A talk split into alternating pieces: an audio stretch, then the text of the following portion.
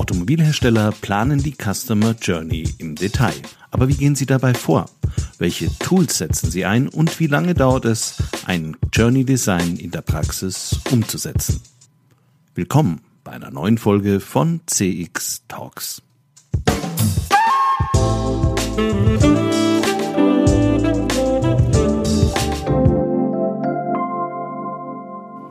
Hallo und herzlich willkommen bei CX Talks. Mein Name ist Peter Pirner vom ICEM und ich freue mich sehr, dass Sie heute wieder mit dabei sind.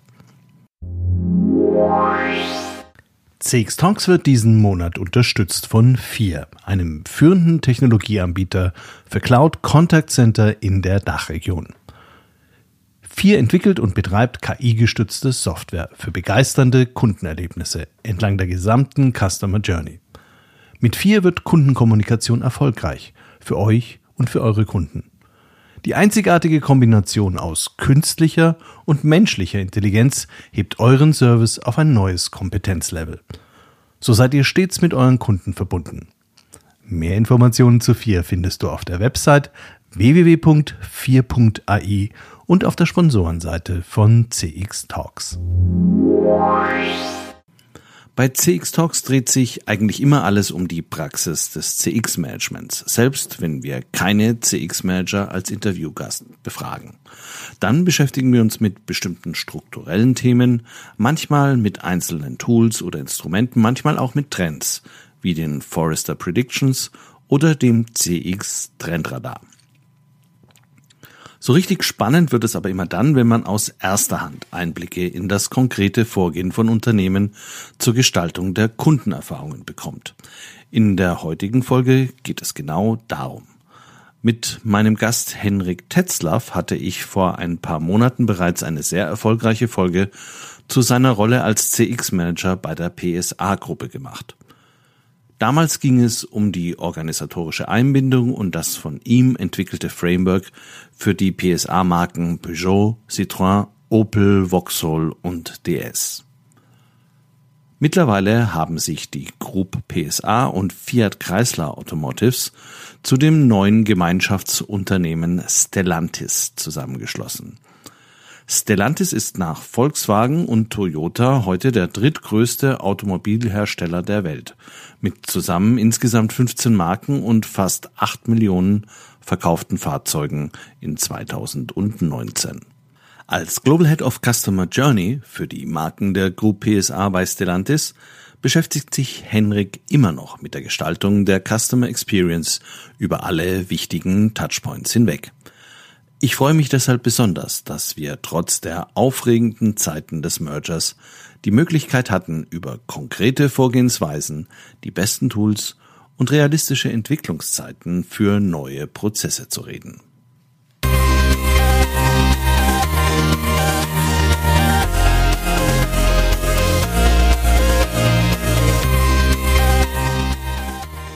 Zu Gast ist wieder bei mir Henrik Tetzlaff von PSA. Ich freue mich sehr, dass du wieder da bist.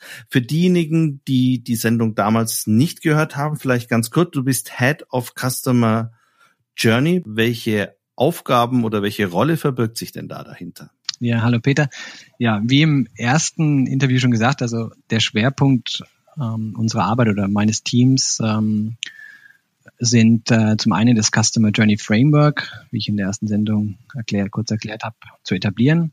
Das zweite sind also kundenzentrische Tools, also auch kundenorientiertes Denken und Umsetzen in die Gruppe PSA hineinzutragen und anzuwenden. Und äh, das dritte ist das Customer Experience Gate. Das heißt also wirklich neue Konzepte, neue Ideen auf ihren Kunden nutzen, auf die Lösung ihres Kundenproblems zu überprüfen und dabei eben nur die ähm, Ideen und Konzepte durchzulassen oder auch Produktentwicklungen, die wirklich den Kunden einen, neuen einen Nutzen schaffen oder ein ähm, Problem lösen und dabei auch darauf darauf zu achten, dass sie auch kundenorientiert umgesetzt werden. Das sind so die wesentlichen Schwerpunkte, die mein Team oder die wir ähm, als Aufgabe haben.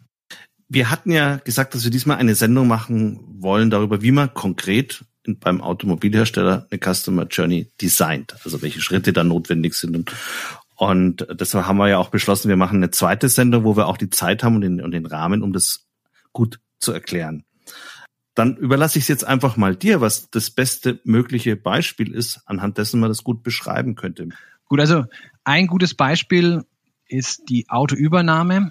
Äh, wie im ersten Teil schon angesprochen, die Autoübernahme stellt einen besonderen Moment in der Kundenreise oder die, in der Kundenreise jedes einzelnen Kunden dar, ähm, weil es nach der Peak Rule eben der letzte Moment oder hoffentlich eine, äh, der letzte Berührungspunkt für eine längere Zeit ist. Entschuldigung, wenn ich unterbreche, die Autoübernahme, das ist praktisch, wenn ich ein Auto gekauft habe und das Auto übergeben bekomme. Das ist nicht die Übernahme aus dem Service. Du meinst die nach dem Kauf.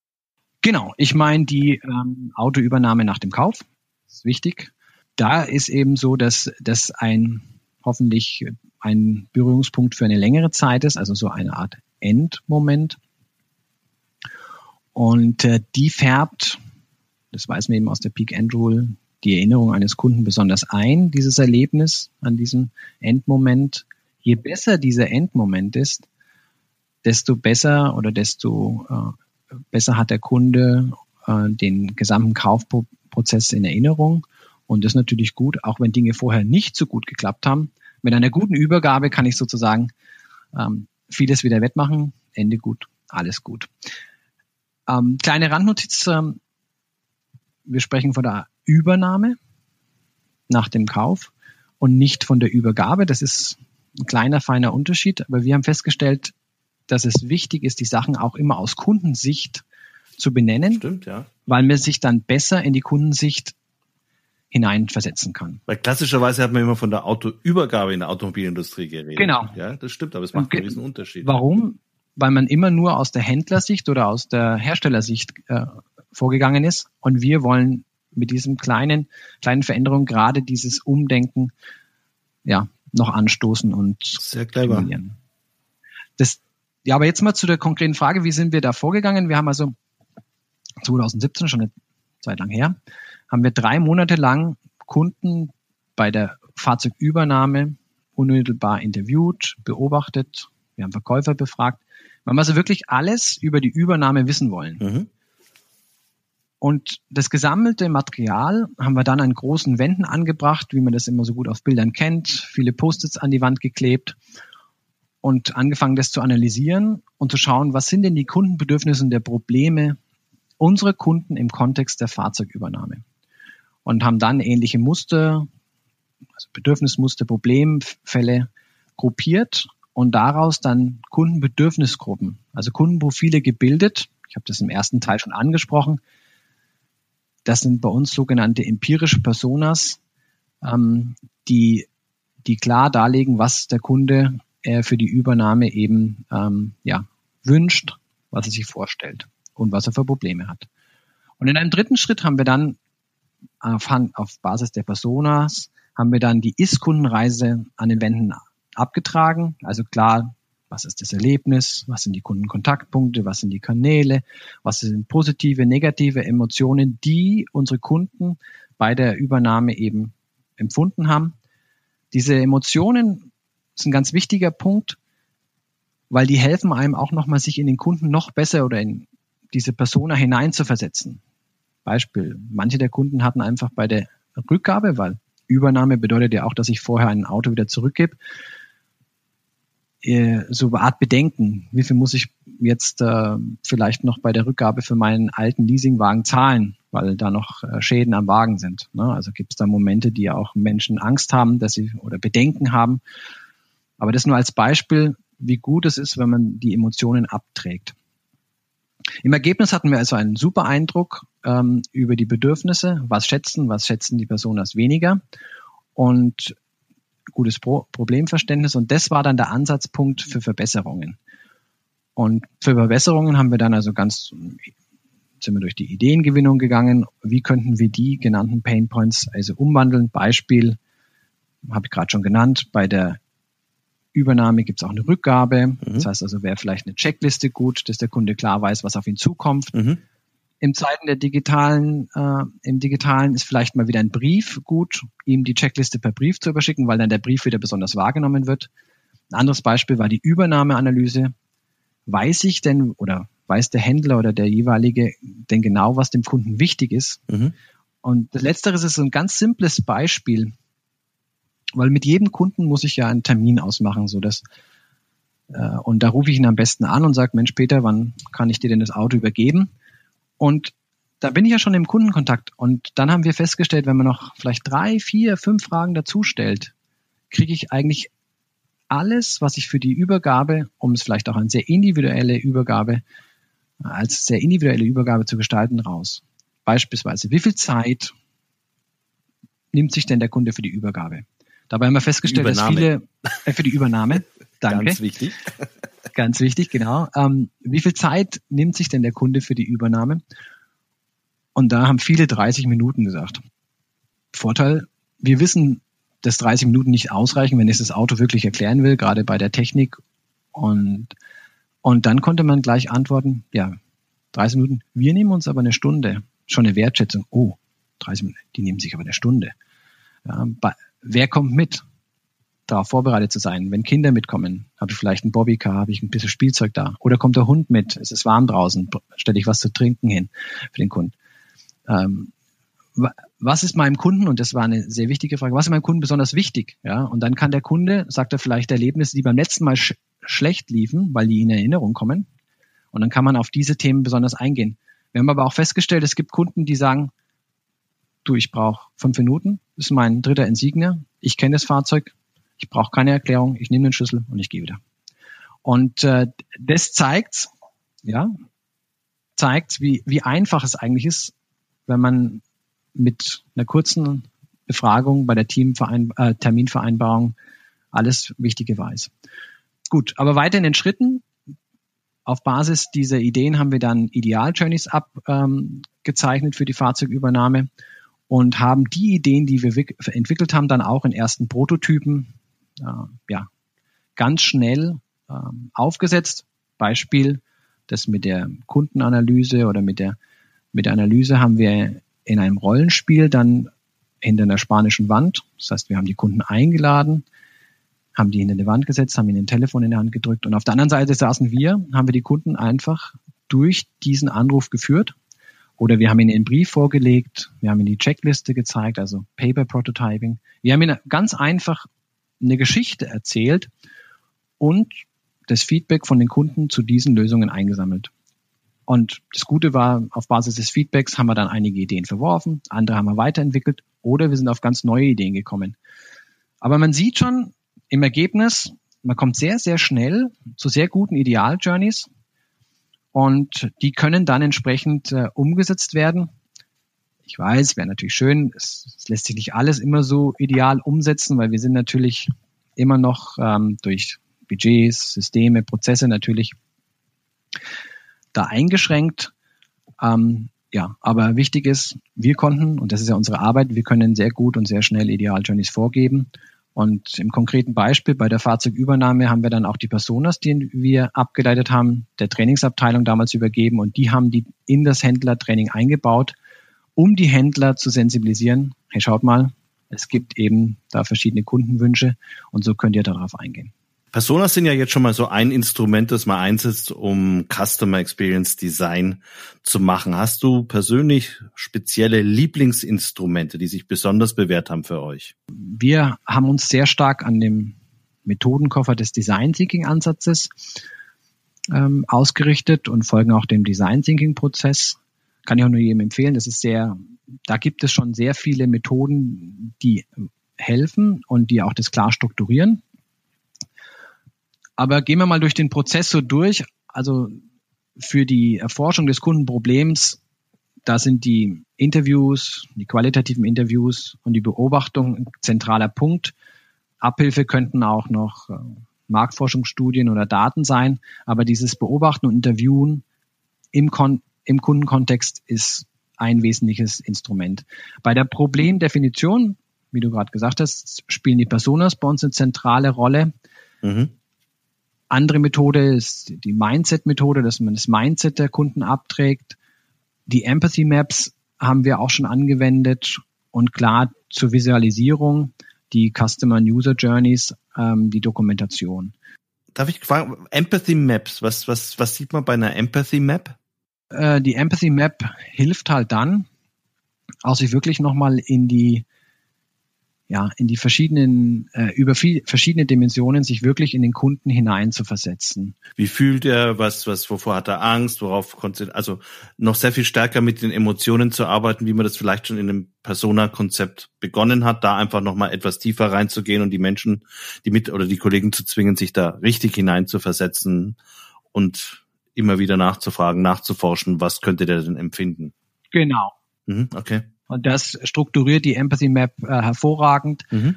Die Methode ähm, ähm, ist auch, und das muss man auch immer sagen, all diese Methoden sind ja wie ein, ich nenne es immer, äh, äh, Empathie-Muscle, ähm, also diese, die, die helfen wirklich sozusagen den anderen Kollegen, die ja nicht täglich sich mit, äh, mit den Kundenbedürfnissen auseinandersetzen, wirklich die zu stimulieren und methodisch zu stimulieren. Und daher ist das ähm, ähm, ein Instrument, äh, was sich sehr gut eignet. Jetzt kommen wir zu der Ideenentwicklung. Ähm, die, da haben wir die klassischen Brainstorming-Methoden. Eine Methode, die wir ganz gut fanden, war die äh, 635-Methode. Das sind also sechs Teilnehmer. Man hat drei Ideen und ähm, läuft dann in fünf Runden durch. Das Gute ist, man baut immer wieder auf den Ideen des anderen auf und entwickelt die weiter. Und diese Methode eignet sich besonders, um sehr schnell Ideen auszureifen und weiterzuentwickeln. Gut, und dann ein wichtiges Instrument für die Umsetzung ist dann wirklich, die Sachen zu vertesten. Gibt's Prototyping und Prototyping gibt es dann verschiedene Möglichkeiten. Also hat man Applikationen, Apps, gibt es vielleicht Click-Dummies, es gibt Wireframes. Ähm, wir haben beim Customer oder vor allem beim Customer Journey Design spielen Storytelling eine große Rolle, weil wir erzählen, was der Kunde dann erleben wird. Rollenspiele ähm, spielen eine, äh, sind eine gute Methode. Die haben wir beide auch sehr gut angewendet, mhm.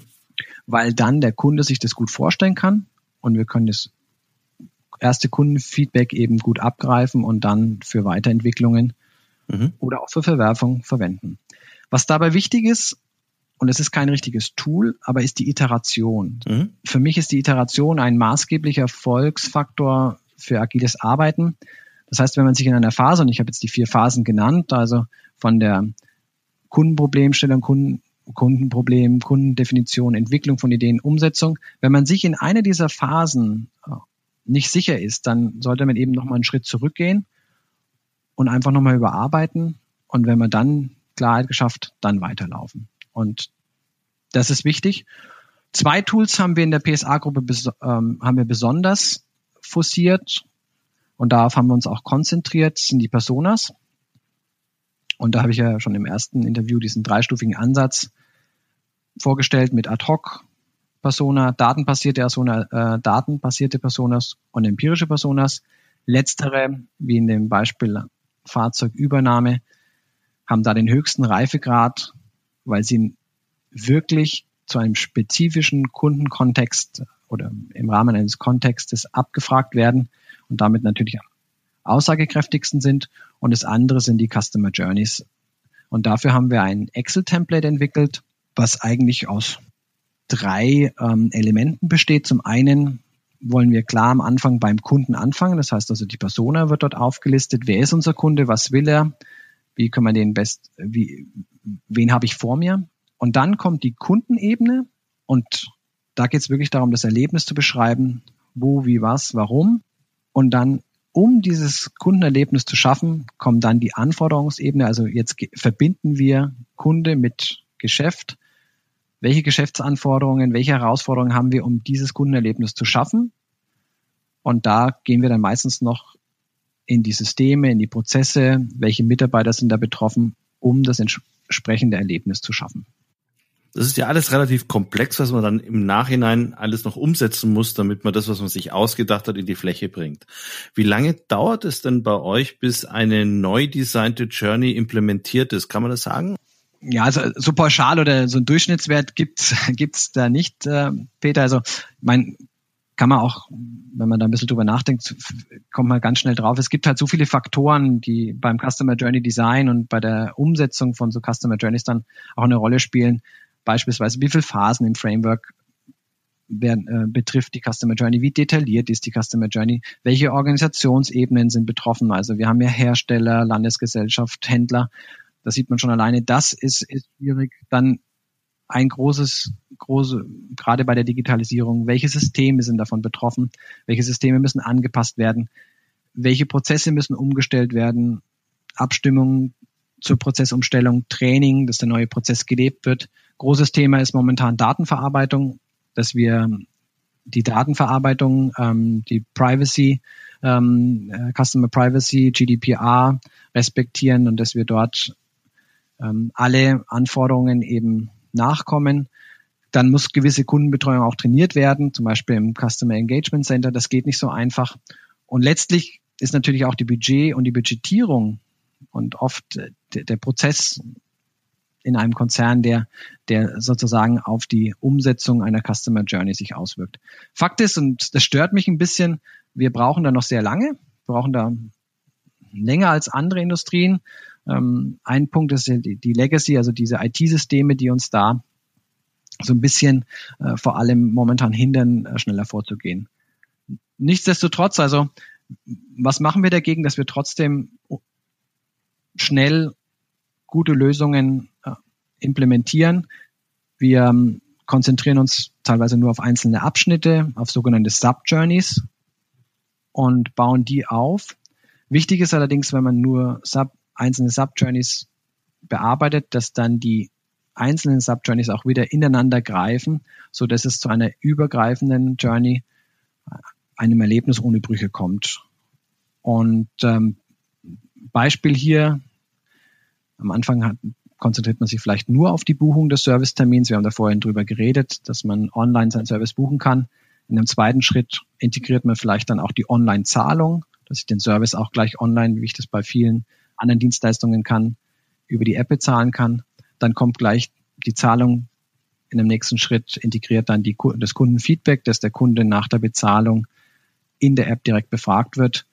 Zukünftig können wir uns vielleicht am Anfang noch vorstellen, dass dann gleich die Mobilität darüber gebucht wird, aber wir hängen sozusagen die einzelnen Subjourneys dann Schritt für Schritt hintereinander in die Gesamtjourney. Mhm.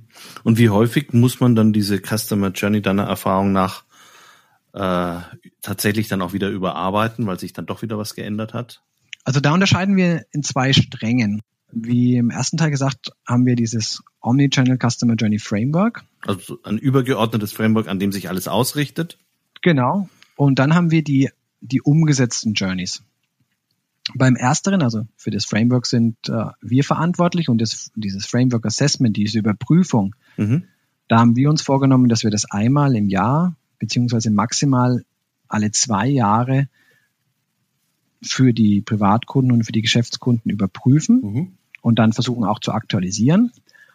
Das ist der eine Teil, so dass wir im Framework immer aktuell sind. Das zweite ist, das, das Umsetzen, also das Customer Journey Management an sich, das liegt in der Verantwortung des jeweiligen Business Owners oder der Abteilung oder der Marke. Und äh, da ist es eben so, klar, man wird erstmal die ersten Serviceleistungen entlang der Journey ähm, umsetzen und implementieren. Und dann, und die Erwartung haben wir eben, wenn dann Kundenfeedbacks im Laufe der Zeit, wenn der Service den Kunden erreicht hat, eingesammelt werden, dass die Punkte, die den Kunden stören, natürlich dann auch kontinuierlich verbessert werden. Daher kann man sagen, Framework maximal alle zwei Jahre, umgesetzte Journeys kontinuierlich, so dass der Kunde entlang seiner Touchpoints äh, diese entsprechend kontinuierlich verbessert wird. Ich habe jetzt zum Abschluss noch eine persönliche Frage an dich. Was sind denn aus deiner Sicht die Voraussetzungen, damit ein Customer Journey oder Customer Experience Manager wie du bei einem großen Konzern, einem großen internationalen Gebilde erfolgreich arbeiten kann? Wie ist, ist denn das am besten organisiert? Weil du hast jetzt das Beispiel von euch gezeigt, aber möglicherweise äh, hast du, ich weiß, du hast ja noch breitere Erfahrungen, möglicherweise würdest du sogar bei euch noch etwas umorganisieren. Ich denke, was wichtig ist, dass Customer Experience und Customer Journey geht alle im Unternehmen an. Das muss auch das Top-Management klar so kommunizieren. Weil sonst entsteht so das Fingerzeigen, ah, da ist eine kleine Einheit, die kümmert sich um die Customer Experience. Und daher ganz klar, Customer Experience wird von allen Unternehmen gelebt. Nur dann ist es erfolgreich. Und wichtig dabei ist eben auch, dass das Top-Management das entsprechend verankert. Das zweite Punkt ist, dass die Kundenzentrierung im Unternehmen in meiner Ansicht nach in zweierlei Hinsicht wirklich verankert wird. Das eine ist in den Kernprozessen, die für die Service- und Produkterstellung äh, zuständig sind, dass dort das klar verankert ist. Auf der einen Seite.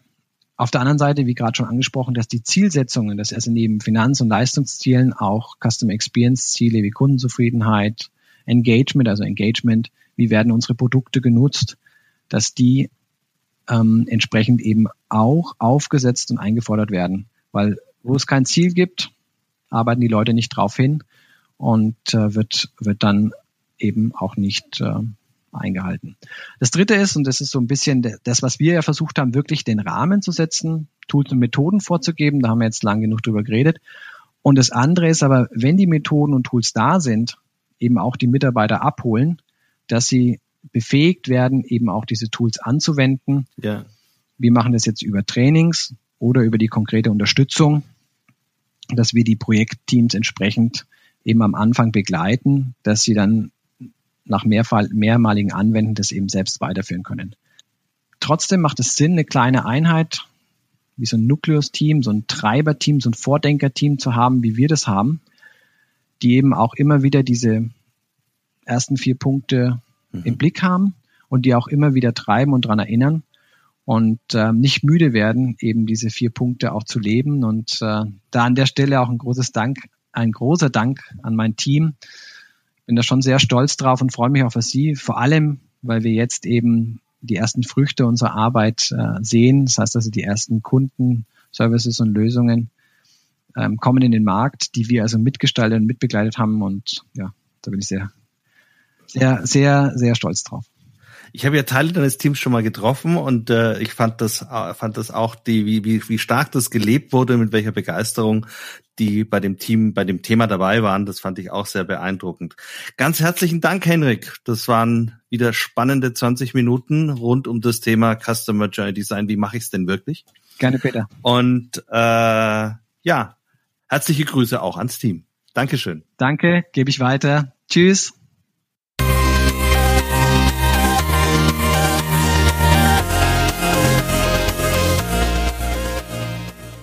Das war Henrik Tetzlaff, Global Head of Customer Journey für die Group PSA bei Stellantis, einem der größten Automobilkonzerne der Welt. Und damit sind wir am Ende der Folge 29 von CX Talks angelangt.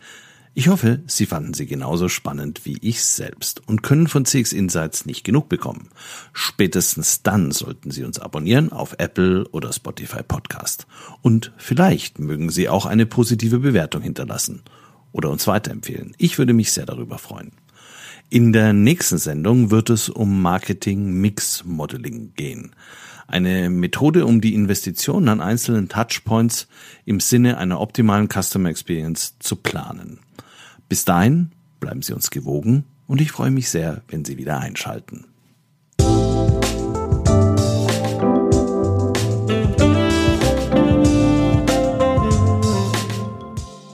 Das war CX Talks, der deutschsprachige Podcast für Customer Experience Management. Abonnieren Sie uns auf Apple, Spotify oder Google Podcast. Empfehlen Sie uns weiter oder helfen Sie mit einer positiven Bewertung. Mehr Infos gibt es auf www.cx-talks.com und im Newsletter des ICEM.